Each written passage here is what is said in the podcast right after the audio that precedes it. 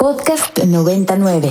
12 con 4, segunda hora del Cine I del viernes, primero de abril del 2022. Yo soy el More, continúo compartiendo micrófonos con mi queridísimo Ricardo Marín en Puebla de Los Ángeles. Hola de nuevo, Rick.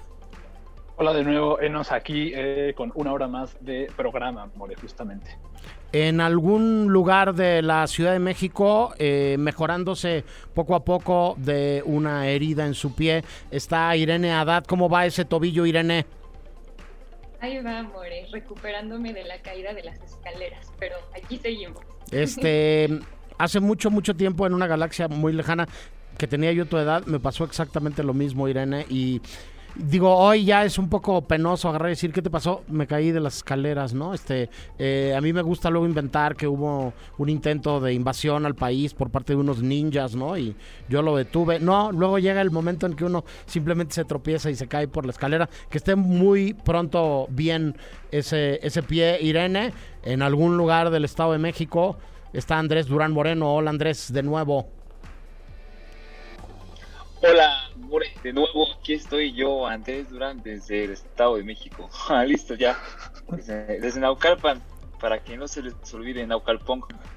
De Naucalpan para el mundo, este... Ah, efectivamente. Muchas, muchas cosas que siguen estando ligadas, que siguen estando conectadas con eh, los Óscares, con los premios, con la visibilidad que termina ganando mi queridísimo Rick, una película a partir de que un premio, un certamen, un evento, un festival la toca y hace que volteemos a verla y le da un pequeño reflector, ¿no? Un halo de luz, una, una llamada de atención alrededor de la voz de una realizadora o realizador que nos quiere decir algo en particular usando el cine, ¿no? Entonces, eh, tenemos estrenos en taquilla, eh, tenemos estrenos en cartelera, eh, una película que levanta muchos aplausos y críticas al mismo tiempo, Rick,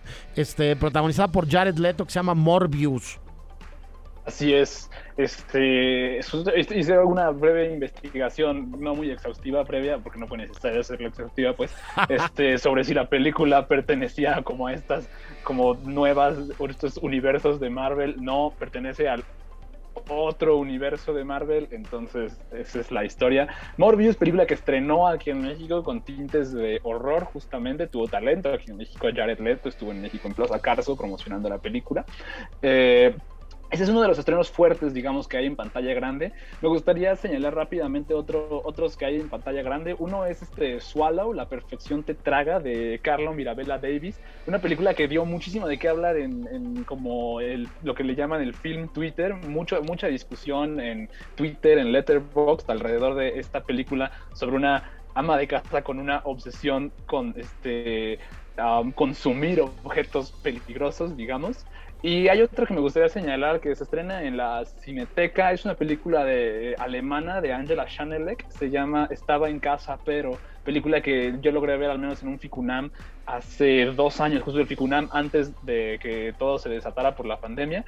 Mi película que le valió a la directora el premio a mejor directora en el Festival de Berlín, justamente de 2019, More, justamente. Correcto. Este, hay otra película que se llama La voz del amor que está vinculada con la vida personal de Celine Dion, si no me equivoco.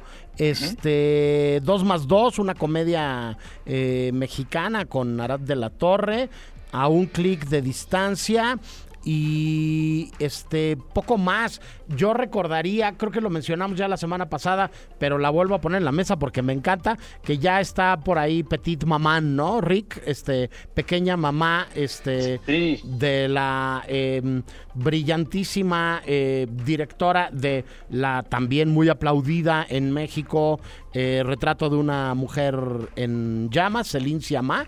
Este, por ahí, aunque no sea estreno, estreno literal de esta semana, este, la, resaltaría. Una película espléndida.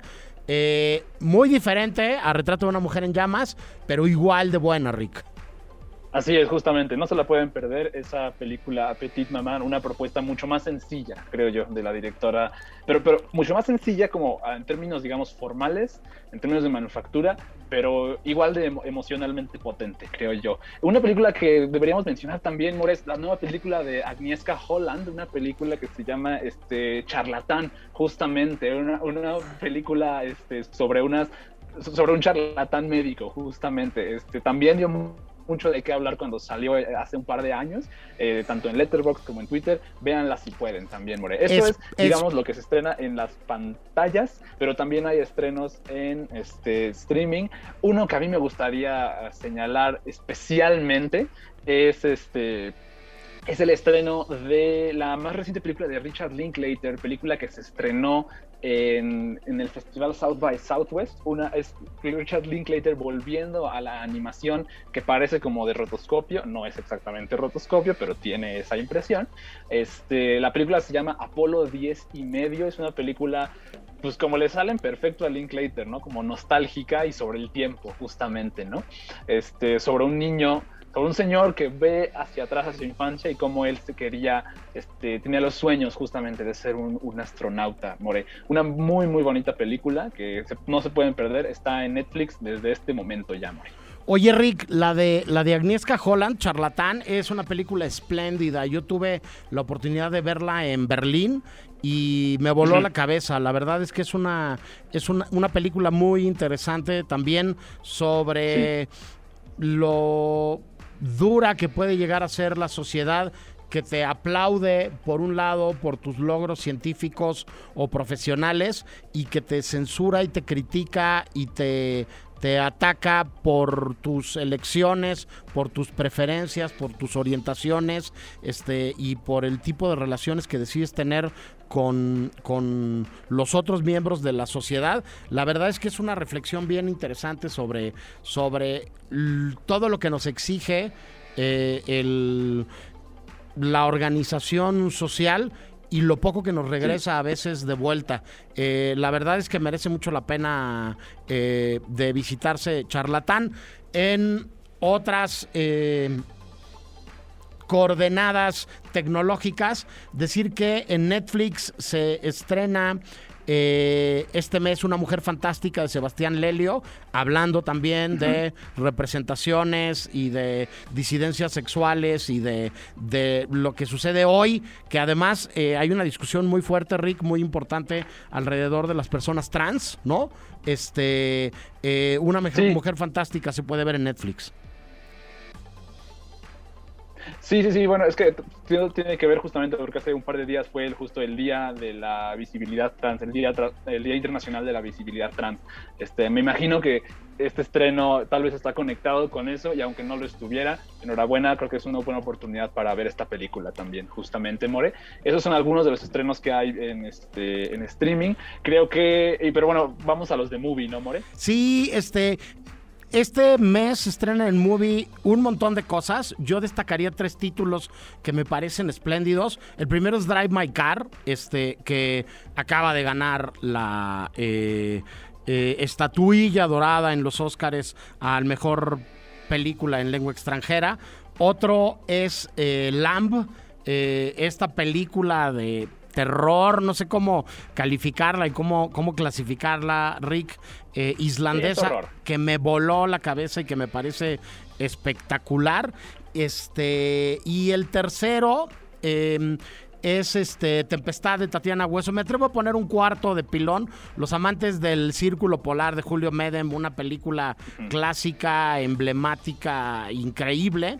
Este, pero estos tres eh, estrenos y el comentario de estos tres estrenos vienen acompañados de algo que nos da muchísimo gusto poder anunciar desde Ibero 90.9 y el Cine I, que ese eh, pues el inicio de una relación con Movie, ¿no? Con esta plataforma que desde siempre nos gusta y que nos parece que tiene cosas bien interesantes y que nos comparten, se los vamos a poner ahora mismo en el Twitter del Cine eh, la oportunidad de una prueba gratuita de 30 días de la plataforma. Este, como ya hemos platicado varias veces aquí, Rick, Movie es una de muchas posibilidades de ver cine a través de la pantalla digital y a través de, de los dispositivos eh, portátiles y fijos y las computadoras, que tiene sobre Sí. todo, Rick, una curaduría y una selección de películas de cine de calidad increíble. Sí, sí, justamente. Lo que hace especial a Movie es esa, es esa selección. Tiene una selección diaria, Movie. Eh, es- nos tocó ver justamente esa bellísima transición. Movie solía hacer un, un programa, un- una plataforma, perdón, donde diariamente estrenaban una película, duraba 30 días y luego desaparecía por un tiempo indeterminado, ¿no? Ahora Movie ya tiene su videoteca y este y tienen pero mantienen esa misma como continuidad de recomendación diaria de 30 días Eh, es muy interesante ver lo que siempre tienen a, a ofrecer la cantidad de estrenos que hay justamente y por supuesto sin mencionar que las, las bolsas azules las tote bags azules se han vuelto como el el, el, el, objeto necesitado ya de los de los cinemaníacos eh, de la CDMX este soy soy orgulloso dueño de una, yo también. Pedí direct- gracias a Maximiliano que me la dio, de hecho, este, justamente. Pero sí, eh, no pueden perderse movie y no pueden perderse lo que vamos a hacer con ellos. Sí, este, ya estás aquí soltando spoilers porque bueno, luego más adelante seguramente tendremos la oportunidad de compartirles algunas bolsas gracias a los amigos de Movie y cortesía de ellos y de esta relación con el cine y con Ibero 90.9, pero por lo pronto los invitamos a que vayan al Twitter de el Cine I, el cine, arroba el Cine I 909, este, busquen la liga que está tuiteando Irene en este momento, le piquen y eh, se hagan suscriptores de manera gratuita durante un mes a la plataforma y se den un quemón, vean, como bien dice Rick, hay una película diaria, hay un catálogo increíble, tenían desde hace un par de semanas una selección bien interesante de películas que han ganado el Oscar o que estaban vinculadas con el Oscar Yes. y este y tienen ciclos, tienen retrospectivas, tienen un montón de cosas más. Este, dicho lo anterior, pues este dense, como se dice ahora, este eh, de manera coloquial y échense un clavado a visitar Movie. Gracias a, a, a- Movie por por este hacer esto en colaboración con, con la estación y con, con el cine. Y bueno, solamente quedaría, mis queridísimos Irene, Andrés, Ricardo y todos los que nos escuchan, hablar brevemente de el anuncio de la edición 71 de la Muestra Internacional de Cine, de la cual vamos a estar hablando durante varias semanas por acá en el programa. Este, y decir que trae Rick cosas bien interesantes, la nueva película de Andrei Konchalovsky, la nueva película de Mike Mills, un clásico como ensayo de un crimen de Luis Buñuel restaurada, la película anterior de Ryushuki Hamaguchi, del director de Drive My Car, que se llama La Drive. Ruleta de la Fortuna y mm, la ruleta de la fortuna y la fantasía La fantasía. que es espléndida, que es una película espléndida. Y este, y además de eso, eh, una película mexicana de la cual me guardo el nombre un momento para presentar en un ratito a nuestra siguiente invitada. Dicho lo anterior, Rick, ¿qué vamos a oír de música? Pues recordando un poco este estreno que mencionaba justamente que está en Netflix, de la más reciente película de Richard Linklater, quería poner este himno a los años 60, especialmente yo creo que el himno del Festival de, Cine- de- de Música de Woodstock. Eh, esto es de Canned Heat y se llama Going Up the Country. Podcast 99. ¿Qué escuchamos, Rick? Eh, escuchamos Going Up the Country de Canned Heat soundtrack de la más reciente película de Linklater, eh, Apolo 10 y medio, que ya pueden ver en eh, todos que tengan una cuenta de Netflix la pueden ver. Suena exactamente a película de Richard Linklater. Este, así suena, mi queridísimo Rick. Exactamente, nostálgico y, y- y como emotivo también. Bueno, y ya que utilizas la palabra emotivo, me da muchísimo gusto darle la bienvenida a nuestra siguiente invitada a los micrófonos de Ibero 90.9 y de El Cine I, Miriam Bravo, actriz, una de las tres protagonistas, me atrevo a decir, porque la película es un tríptico, de Nudo Mixteco, ópera prima de la directora mexicana Ángeles Cruz, que abre la edición 71 de la Muestra Internacional de Cine de la Cineteca. Hola Miriam, ¿cómo estás? Hola, buen día. Eh, muy contenta de estar aquí con ustedes y poder platicar sobre esta hermosa película mexicana Nudo Mixteco.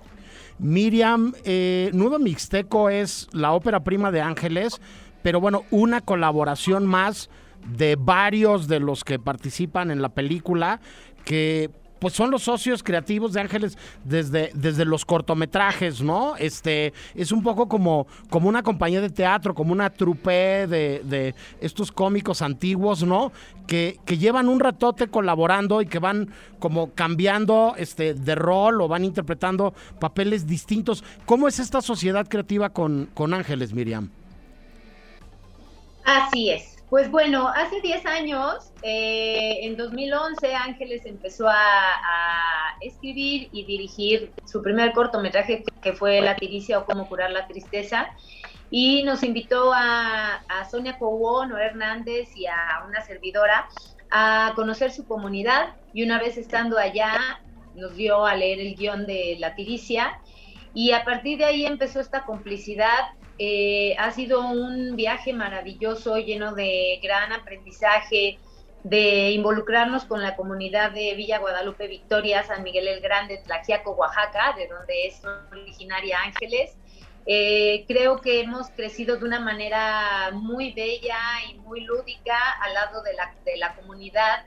Eh, nosotros tres hemos estado involucrados en todos sus proyectos, pero junto con la comunidad ha sido maravilloso porque eh, siempre en los proyectos de Ángeles han, estado actrices y actores de la comunidad, algunos haciendo personajes de extras en la tiricia y conforme fueron avanzando los proyectos cada vez iban teniendo personajes, roles más, más importantes, digamos. Y pues bueno, con Nudo Mixteco, que es su ópera prima, pues eh, se suma eh, como siempre, toda la comunidad. Ahora podemos ver mucho más eh, participación de, la comunidad de todas las edades en pantalla y ha sido un viaje muy gozoso, la verdad.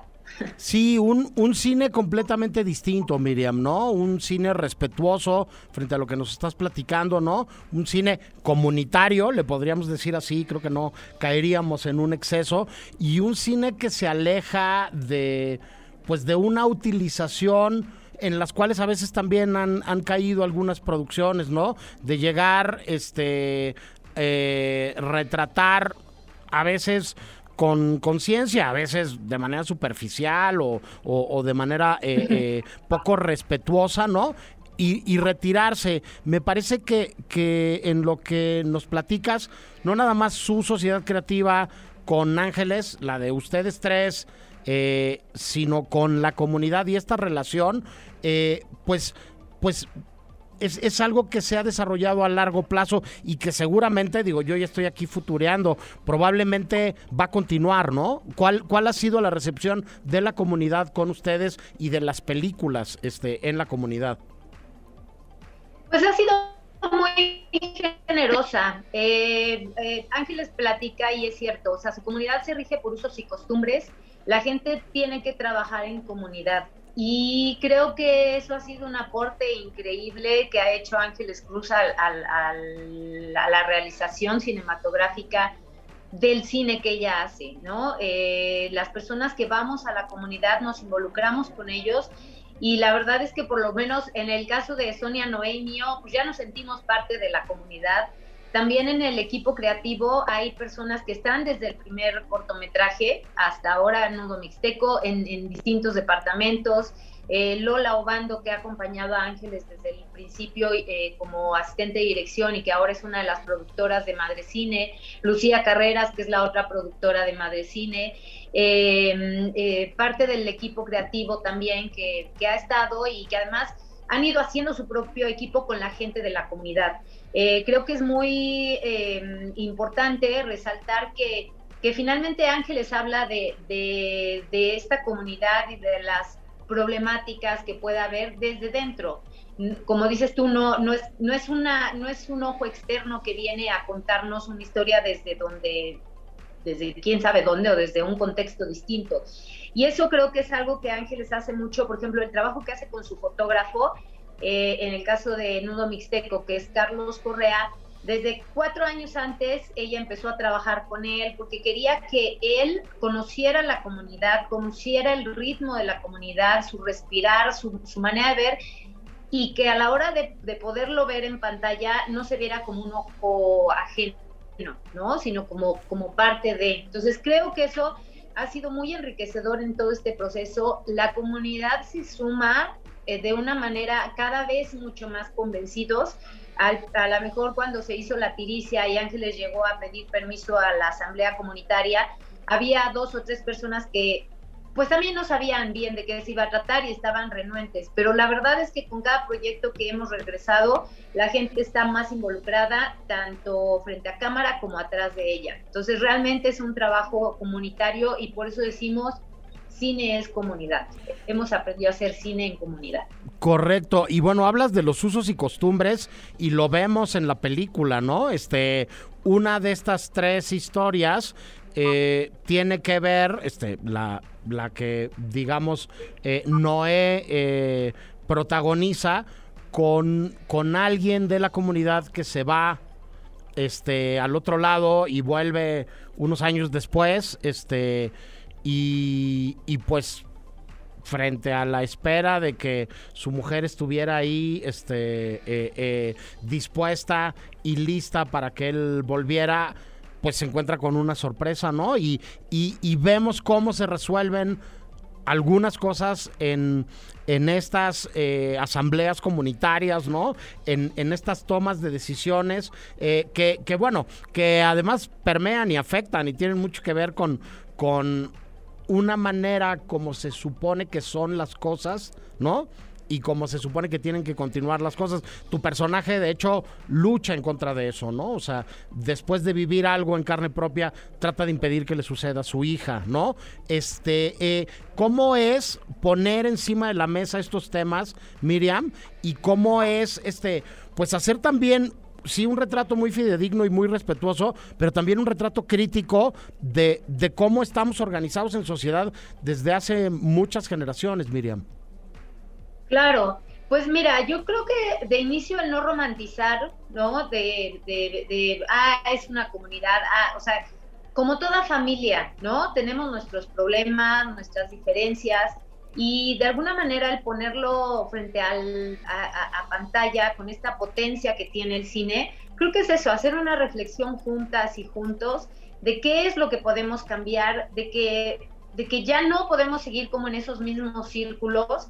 Eh, la, la asamblea, como bien la mencionas, creo que nos refleja bastante de lo que es este contexto de esta familia en particular, de esta comunidad, pero creo que nos podemos ver reflejados todos ahí, ¿no? Y, un poco eso, poder, poder saber que tenemos la posibilidad de decidir, en el caso de, Chabela, que toma su propia decisión, o en el caso de María, o en el caso de, de, Toña, mi personaje, es eso, saber que podríamos seguir en ese mismo círculo, porque a lo mejor puede ser más cómodo, aunque sea muy doloroso, o tener la posibilidad de romperlo.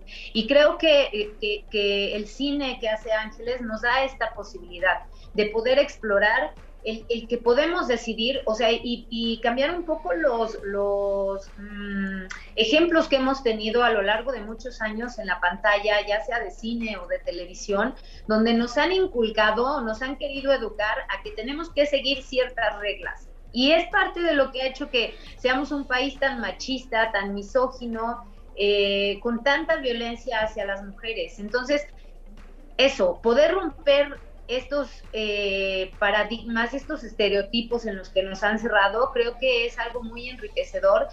Eh, y mm, el que lleguen estos temas a nuestras comunidades, creo que va a ser, va, va a ser un punto muy importante de, de reflexión con las comunidades a las que lleguemos.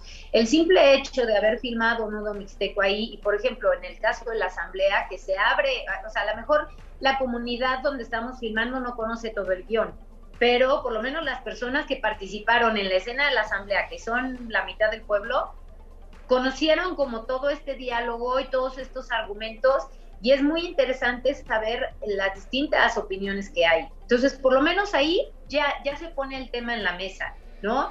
También en el caso del, del, tema del abuso sexual infantil, cuando Ángeles lo tocó por primera vez en La Tiricia o Cómo curar la tristeza y se llevó el, a presentar el cortometraje a la comunidad, también se abrió ese tema. Entonces, eso es lo maravilloso del cine y, y de alguna manera Ángeles dice, bueno, empiezo en mi casa, hagamos la reflexión en mi casa y de ahí a donde viajen nuestras historias, si se puede abrir el tema, qué maravilla. ¿no? Sensacional. Ricardo, tú tenías una pregunta. Sí, sí, eh, muchas gracias, primero que nada, por estar aquí con nosotros, Miriam. Nudo Mixteco fue de mis películas favoritas, justo que logré ver el año pasado. Han dado la vuelta por todo el mundo, justamente, con, han dado la vuelta por todos lados con esta película. Eh, quisiera saber, ¿han podido ya mostrar la, la, película en la comunidad? ¿Cuál ha sido la recepción allá? Eh, si ya lograron ver la película o cómo fue eso.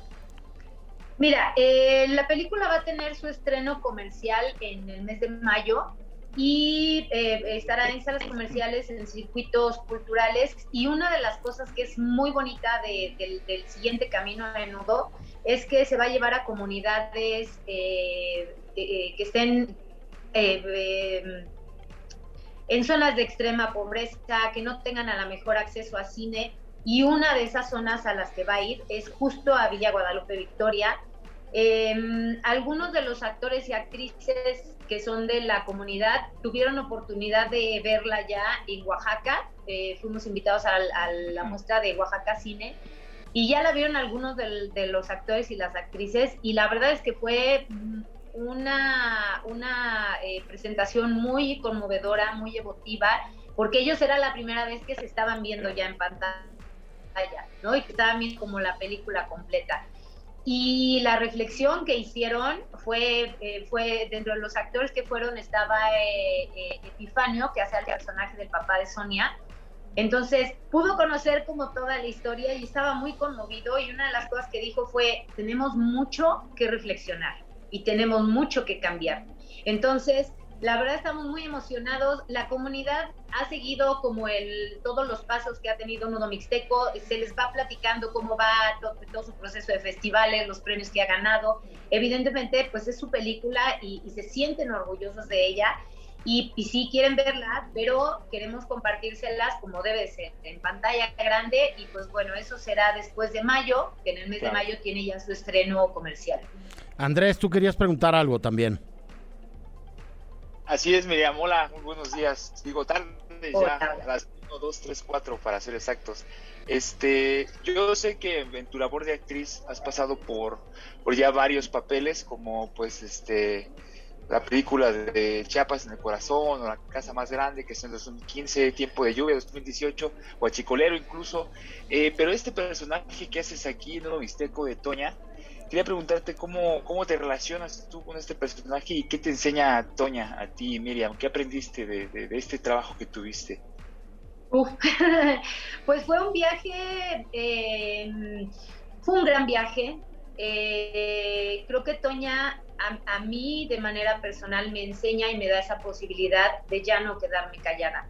Me hizo darme cuenta de cuántos años he permitido el, abuso en distintas maneras, ¿no? Desde, desde sentirme violentada en la calle con, palabras que yo no pedí que me dijeran, el poder viajar en el transporte público y siempre estar con la zozobra de si alguien se me va a acercar, me va a tocar, me va a violentar. Y, y, y, una de las cosas que me di cuenta a la hora de analizar el personaje de Toña es que yo me sentía responsable de esa violencia que habían ejercido hacia mí. Y tiene que ver con, el, con, cómo crecí yo. Eh, yo yo eh, soy de la Ciudad de México, eh, crecí en las orillas de la Ciudad de México, en una zona que puede ser de, cierta manera violenta. Y es eso, me di cuenta cómo, cómo las mujeres hemos, hemos callado por miedo, por pena, todos estos abusos y que ya, ya llegó el momento de romper esos círculos y que y que en el momento en el que lo hagamos nos vamos a sentir mucho más libres de poder vivir nuestra propia sexualidad, por ejemplo, que es algo que pasa con el personaje de Toña. y, también poder empatizar con el otro. Eh, a mí Toña me parece un personaje que me ha, tocado el alma y que me encantaría que, todas las mujeres que todavía se sienten eh, con temor a denunciar a sus, a sus perpetuadores lo hagan, porque debemos denunciar el abuso, de cualquier tipo de abuso que haya hacia nuestra persona. Eso es lo que me ha dejado a mí el personaje de Toña.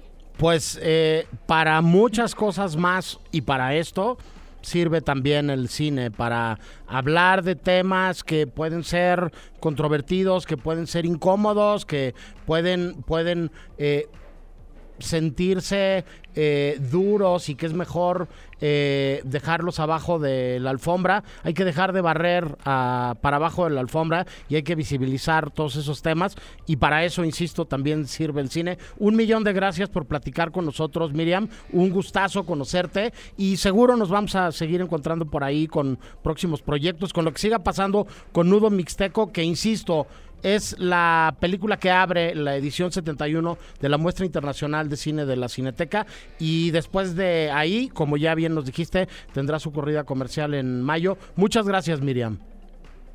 Muchas gracias a ustedes. Les invito a que sigan las redes sociales de Nodo Mixteco, de Madre Cine, que es la casa productora, y de Mandarina Cine, que son nuestros distribuidores nacionales, para que sepan exactamente fecha de estreno y, y las sedes donde estaremos. Andaremos por el interior de la República Mexicana y como lo mencionaba en comunidades, que eso, eso nos emociona muchísimo.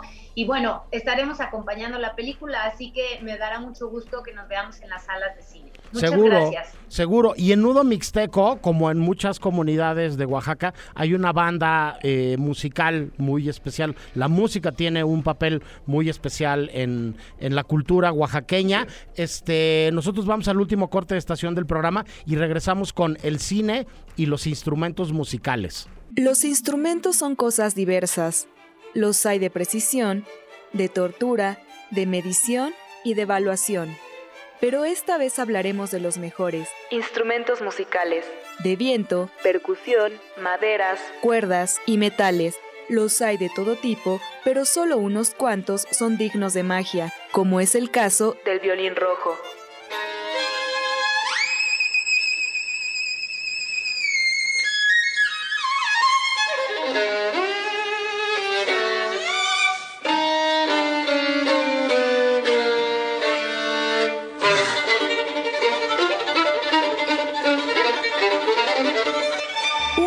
Con aparente vida propia que es creado con una técnica misteriosa, trayéndole al destino del portador virtudes, amores e infiernos. Hay un buen puñado de instrumentos mágicos en el cine, y el violín parece tener algo especial, o por lo menos eso sugiere.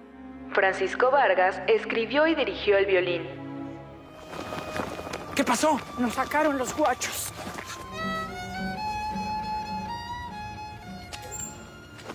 ¿Y por qué no nos regresamos para la casa mientras?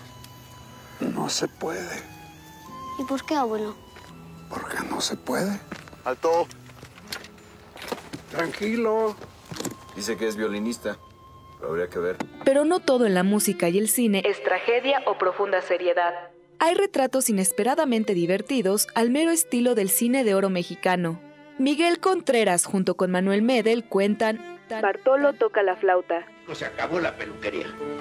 Chano, vengo de parte de don Valente a decirle que no olvide que mañana es el día de su cumpleaños, que quiere buena música, aunque no tenga solos de flauta. ¿No le dije a usted? ¿No quieren que toque? Pues no. No quieren que toque en entierro, no quieren que toque en fiestas, no quieren que toque con el presidente. ¿Dónde toco yo?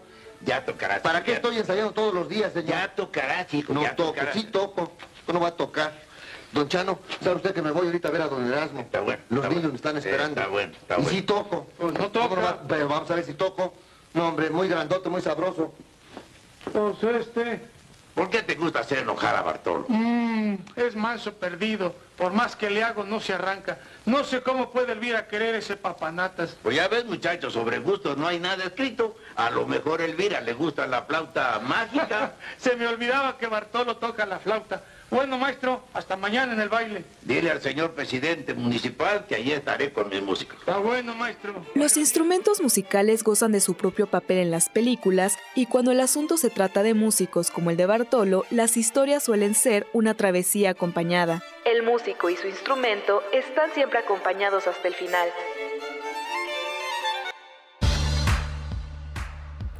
Esto es el cine y los instrumentos musicales. Yo soy el More y platico sobre el tema con Ricardo Marín. Hola de nuevo, Rick. Aquí mero. Aquí mero, More. Justo, qué bueno que mencionaste justo que, que, que este, sobre todo en Mixteco y la importancia que le dan a la música, justamente no solo es importante en la película, sino también en la cultura mixteca. Saludos a la orquesta Pasatono y a todos los que colaboraron en la música de la película, justamente. Saludos, saludos a Irene Haddad, que también platica con nosotros del tema. Hola, Irene. Aquí seguimos, More. Yo estaba recordando que de pequeña tocaba el xilófono.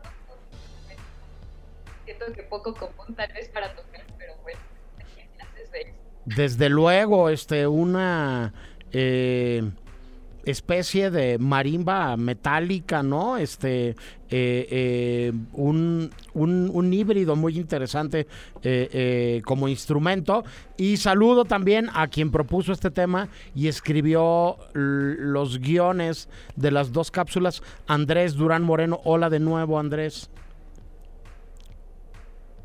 Hola de nuevo, More. Este, pues sí, este tema creo que no lo habíamos hecho antes creo que ya les había yo sugerido por ahí el cine y los gatos y el cine y los cigarros, pero pues eran temas, uno que ya habíamos hecho y el otro que la verdad podría prestarse a muchas interpretaciones que pues no viene bien a dar al ingenio mexicano, pero pues así fue como se me ocurrió después eh, explorar el cine y los instrumentos musicales, ¿no? Que es cosa que llegó pues primeramente por el violín rojo, película que la verdad sí, pues a mí me gusta mucho, ¿no? Tiene esta onda mágica, mística de un instrumento que está vivo, que pues la verdad yo que pues, estoy un poquito llegado a la música desde los 14, 13 años, pues a, algo hay de eso, ¿no? O sea, si llegas a tener cierta experiencia o conexión con un instrumento musical, que sí puede llegar a dotar de, cierta experiencia de vida, ¿no? Pero pues también eso es una cosa muy humana.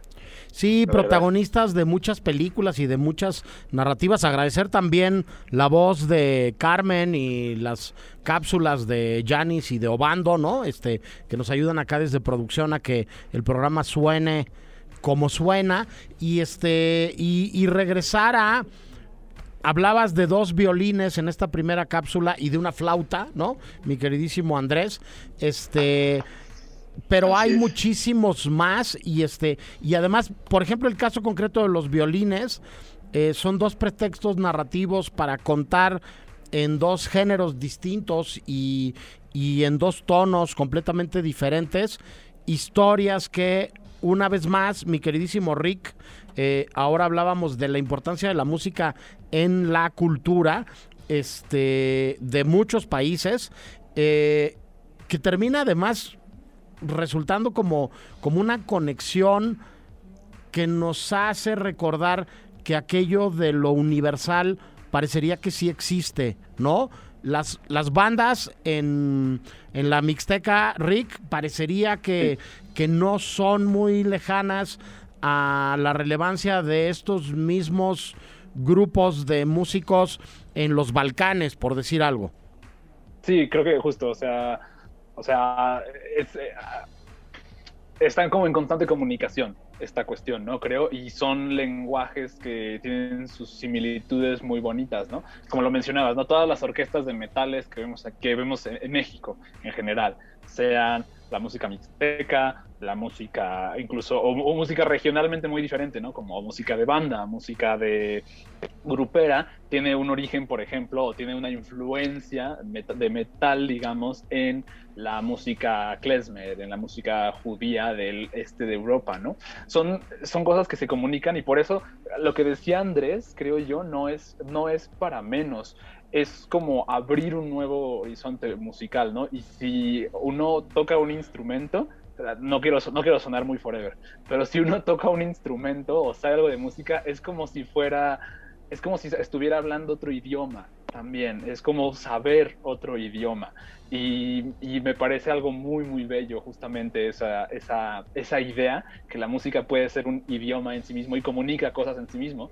Y, cuando, y el hecho de hacer instrumentos que hacen música también me parece algo muy, muy bello. y creo que las películas lo hacen muy bien.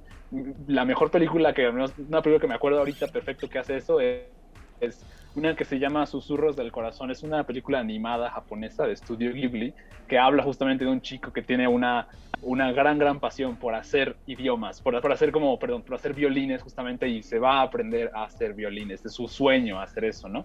Es, es una, son ideas muy bonitas, creo, las que proponen hacer música y leer música y como música también, creo. Sí, Andrés.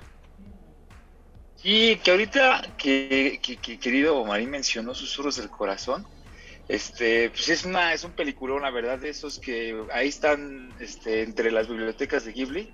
Y aquí cabe mencionar que este soundtrack está, está bien bonito, ¿no? Porque hay una canción que, se llama Country Road, eh, cantada por uno de los personajes y el otro protagonista que, que hace violines. Pero él tiene amigos que están allegados pues a la música clásica o barroca y hace cuenta que dentro de la película la música de la chica pues todo tiene todo que ver con Country Road y todo lo que tiene que ver con el personaje del chico es música clásica y al final de la película hay una unión entre esta canción de Country Road acompañada por pues por músicos barrocos que, que está bien bonita. Yo sí recomiendo ahí que, le echen un ojo y esto es pues nada más como un apunte no de cómo la música eh, interactúa a veces a través de los personajes, eh, eh, pues, produciendo un soundtrack muy específico, ¿no? Que pues, sí, sí es una cosa que de susurros del corazón a mí me gusta mucho.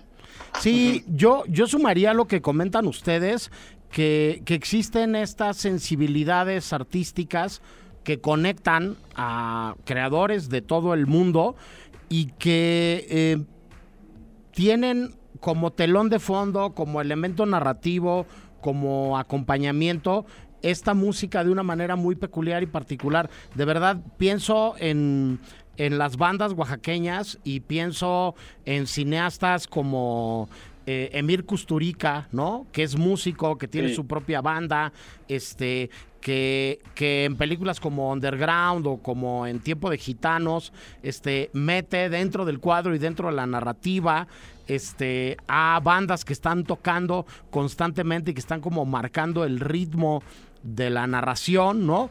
Pienso en directores como Tom Tigber, que compone la música de sus películas, pienso en directores como Alejandro Amenábar, este, pienso en, en, en esta conexión entre música y cine e imagen, ¿no? Y, en una lógica de cómo contar y desde dónde contar. Pero bueno, nos estamos desviando un poco de los instrumentos musicales. Ahora volvemos a hablar un poco más de los propios instrumentos, pero tenemos una cápsula más. Entonces yo les propongo que vayamos a escucharla y regresamos para seguir hablando de esto y para proponer algunas recomendaciones.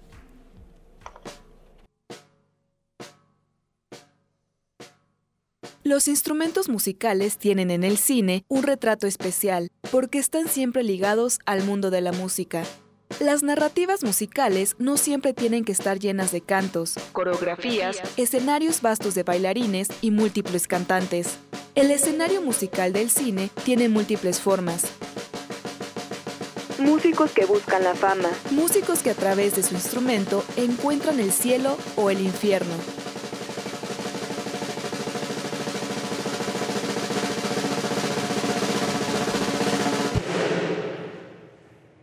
You want to clean the blood off my drum set, drum set, drum set, drum set, drum set. Start counting. Five, six, seven. In four, damn it! Look at me.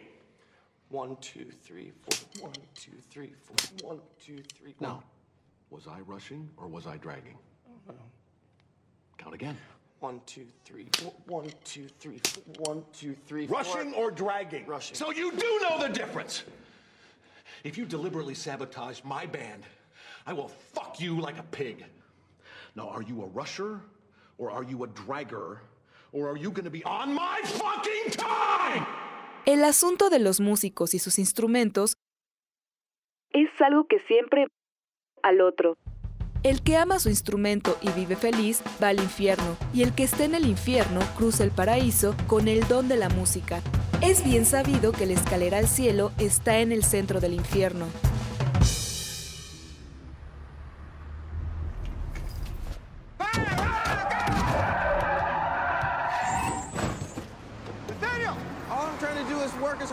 As hard as I can to clean up the town, but they don't want me to help them. I won't have this, and all you do, I won't have this You out of your degradation because they just won't respect it. Is the leader of and I try to tell every one of them, I won't have this nastiness, this degradation. I won't have it. Pero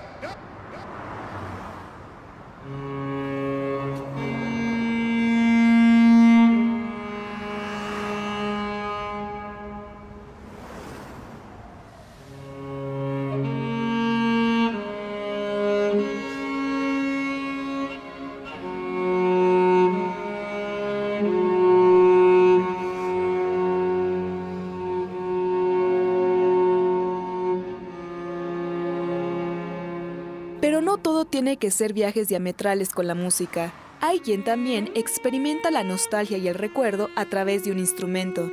El arte de la música, como muchos otros, está llena de misterios y trémulos encuentros con la vida. Pero como muchas otras cosas, al final es un camino, y quien decida recorrerlo no podrá hacerlo si no es con un instrumento musical en la mano, ya sea de viento, madera o canto. Los instrumentos se tocan con algo más que solo con las manos y el aliento.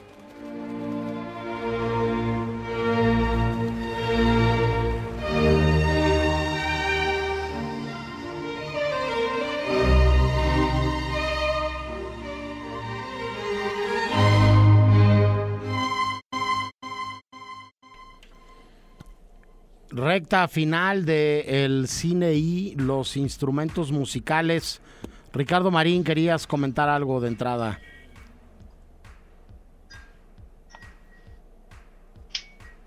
Ricardo, ¿andas Solo por es ahí? una cosa como muy breve, ¿no? Como justo relacionando un poco a lo que decía Andrés, como a la que decía la cápsula pues de Andrés, como que los instrumentos se tocan con algo más que como que el talento o algo así.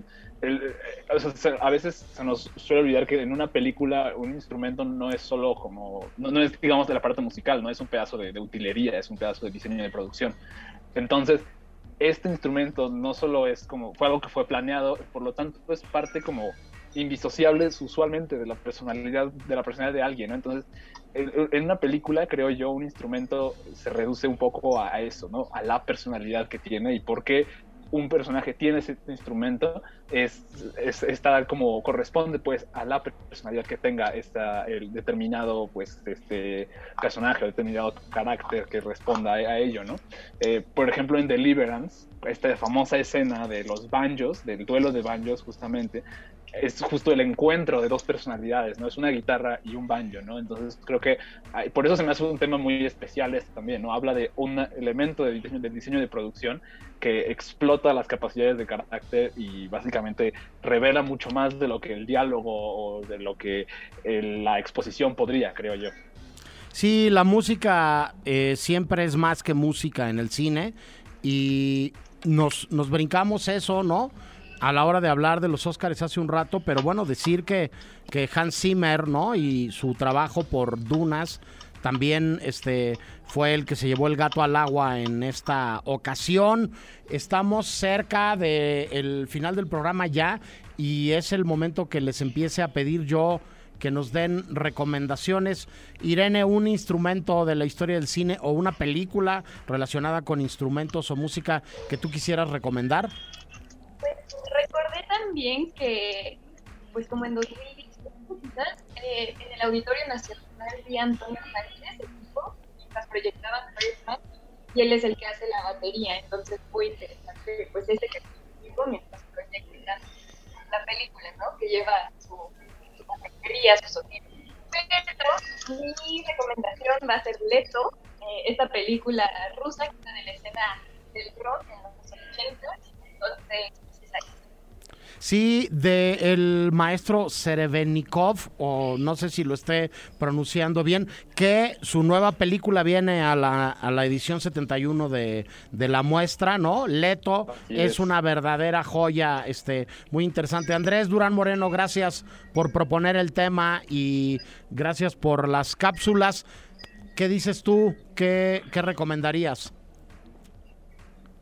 Pues todo lo que está en las cápsulas ya está recomendado, pero hay una cosa bien chistosa que acabo de recordar, que es una película de Aki Kaurismäki, que se, creo es del 94, se llama Los Caballeros de Leningrado Total Balalaika Show. Los Y vaqueros de es una Leningrado. historia, eso, eso, los vaqueros. Hay, es una historia chistosísima, larguísima lo Sí. que pasó con eso, con esos personajes que él se armó, pero la película está en YouTube. Échenle un ojo, es un concierto bien divertido y pues acérquense a Aki Kaurismäki y su cine. Eh, es extraño, peculiar, pero divertido de unas maneras bien especiales. Correcto, muchas gracias Andrés. Ricardo Marín, ¿tú qué dices?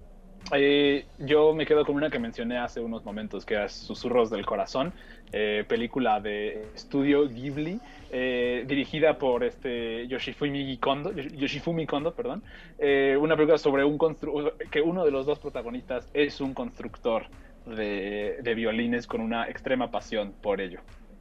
Correcto, pues muchísimas gracias, gracias a Obando, a Dimitri, a todo el equipo de ingeniería y de producción de la estación que eh, nos ayudan a que sonemos. Este, eh, yo voy a recomendar dos muy brevemente. El piano, película emblemática que convirtió en la leyenda que es a Jane Campion, que acaba de ganar con El Poder del Perro.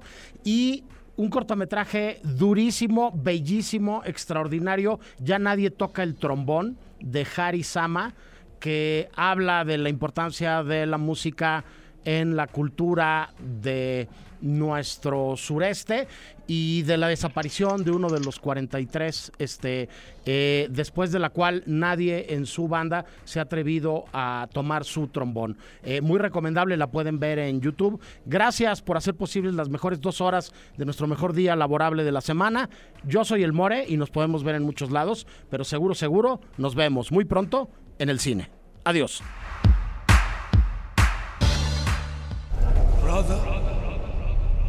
It is time for the mortals to pay. My child waits to do your will. El cine y Release the Kraken.